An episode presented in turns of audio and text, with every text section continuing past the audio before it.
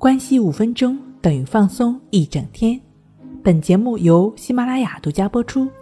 我是刘老师，我们的微信公众号“重塑心灵心理康复中心”。今天要分享的内容是三招告诉家属如何帮助患者应对强迫症状。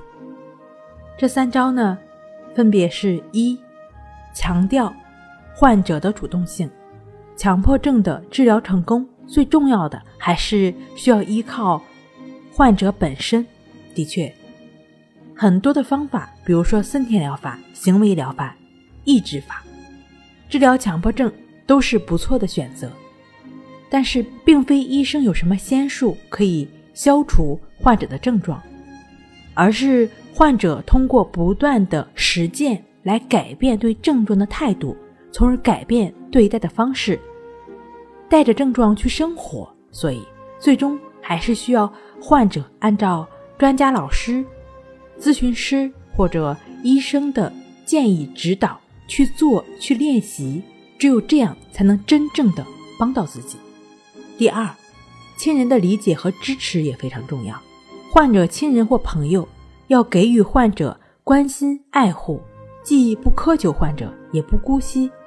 不能长篇大论的讲道理和教训，不能追根究底，不能强求患者改变，而应有分寸的以适当的态度和行为合理的对待患者，为患者创造一个良好的生活环境。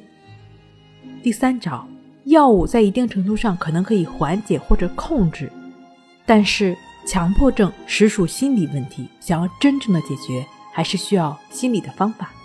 药物呢治标不治本，药物对小部分的患者呢可取得控制症状的作用。有时候患者焦虑、恐怖情绪严重时，满脑子的强迫思维，一心要去消灭症状，根本无法集中注意力来理解专家老师以及心理医生的言语，或者根本读不懂森田疗法、抑制法的要义。可能在一定程度上是需要去用药物来控制的。一旦患者的思维是相对清晰的时候，就需要更多的帮助自己来体察森田疗法的要义，去实践抑制法的练习。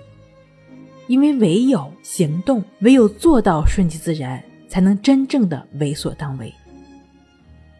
这样一个将顺其自然的思想演变成实操性的练习方法的抑制法，这样一个能够真正的实际的帮助强迫症患者的抑制法，具体的方法呢，可以参见一句话治好强迫症的音频。好了，今天跟您分享到这儿，那我们下期再见。